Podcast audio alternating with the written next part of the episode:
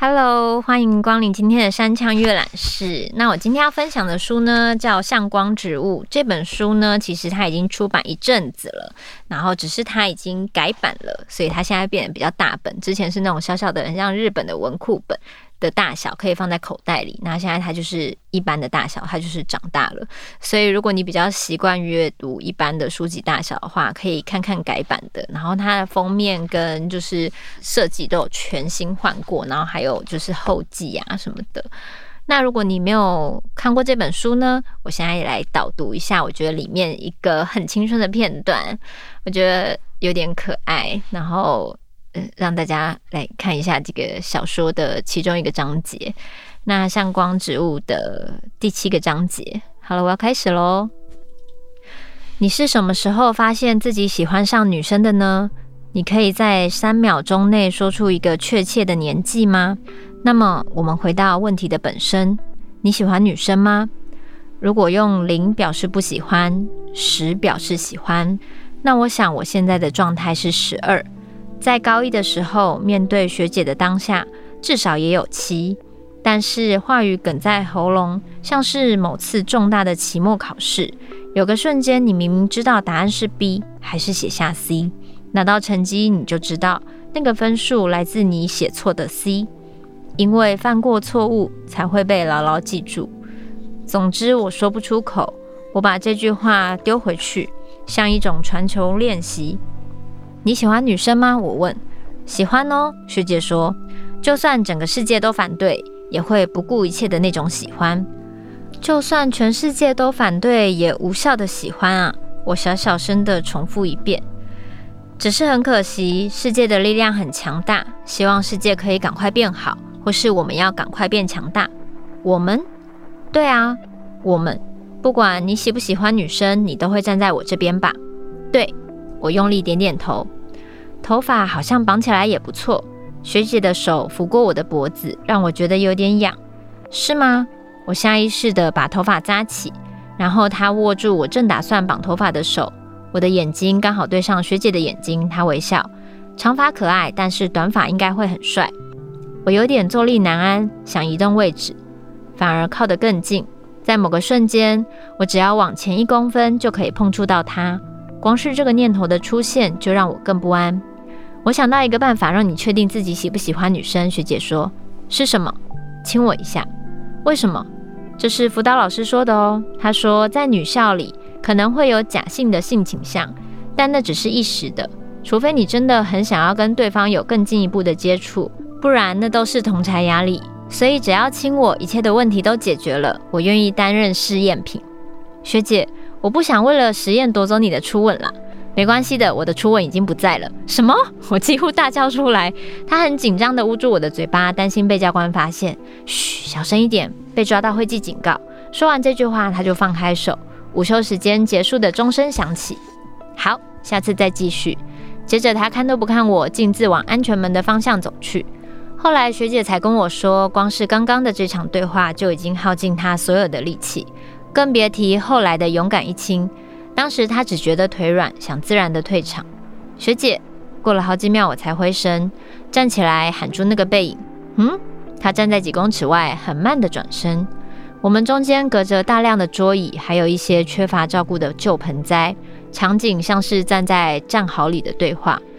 我还不确定我喜不喜欢女生，但是我觉得我喜欢你。只有觉得不行哦，要不顾一切的那种。他再次转过身，没有回头，笔直地向前走。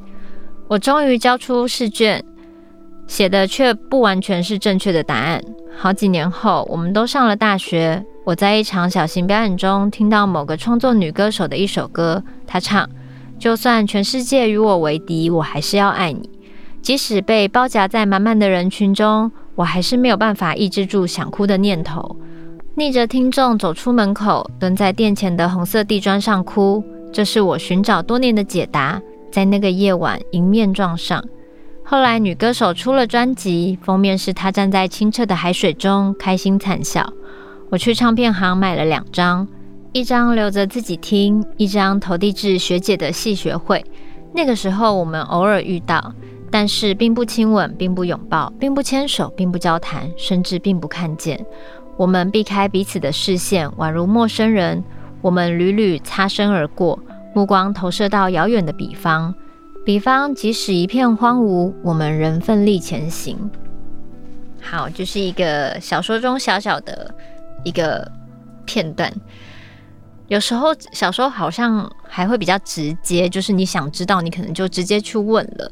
那个试探也就是一小小点的。然后，当然，呃，这个小说故事的开头是这两个女生嘛。然后，可能学姐是很确定自己是喜欢女生的，所以她直接跟她讲。那这个学妹呢，就是这个小说的主角，她可能。当下可能她其实还不太确定自己到底喜欢什么，但只是在她那个年纪，她懵懵懂懂的觉得，反正她不管她喜欢什么，她她就是蛮喜欢这个学姐的。然后想要跟大家分享，像《向光植物》这本小说呢，当然是在讲一些女生的，就是恋爱啊，还有就是启蒙，到底自己喜不喜欢女生，或是。嗯，就算你不是喜欢女生，然后这段也说你应该也会站在我这边的吧？就是我觉得大家在成长过程中，一定都会找认同或是怎么样这样子。然后当大家身边都是某一种呃状态的时候，如果你发现自己跟别人好像有一点不一样，其实会有一点点小害怕，或是不知道怎么样去告诉别人。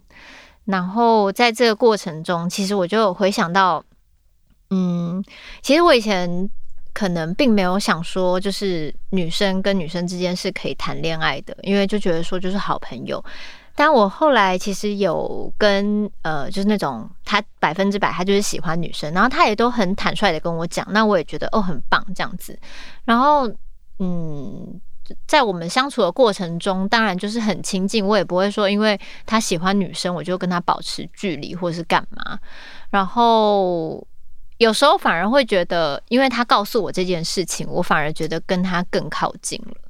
然后，当然有一有一阵子，我觉得很好玩，就是女生之间很靠近，她就会说啊，就是她都不太敢，就是呃。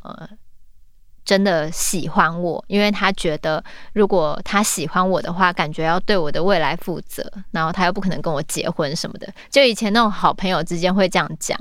那我那时候其实都觉得是很可爱，就是我跟他是很靠近、很靠近的那种很好的朋友的关系。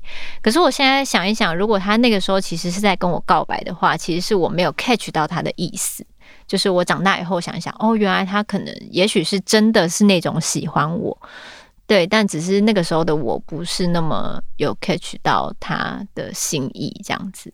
但无论如何，就是就是很谢谢这样的喜欢吧。就是我觉得人在成长的过程中，任何一个喜欢都是一个礼物，都是一个祝福。就是有人欣赏你喜欢你，跟就是在某些时候跟你心有灵犀这样子。嗯，然后这本小说其实真的很细腻，大概。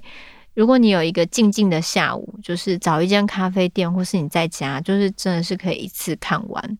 然后你可以看到这个女生从她念书的时候，从高中、大学到出社会到工作，她的整个小小的成长历程，然后都是非常细腻。我觉得就是女生独有的那种心思。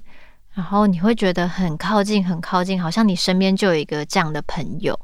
然后这个是他内心成长流动的过程，嗯，所以无论大家就是是不是喜欢女生的，或是这个根本就不重要，或是你你对这个道理了不了解，我都觉得在小说的故事中，在这些人物的彼此的交集中，你会突然觉得。这就是很靠近，而且喜欢就像光一样，它就会让人觉得很开心、很悸动。无论它是什么时候的恋情，什么时候发生的，它都是会带给你温暖的。嗯，然后我觉得这本小说很适合推荐给所有的人看。你不要觉得一定好像只有同志才能懂这样的感情，因为其实所有的感情都是一样的。喜欢就是向着你心中发光跟温暖的地方去。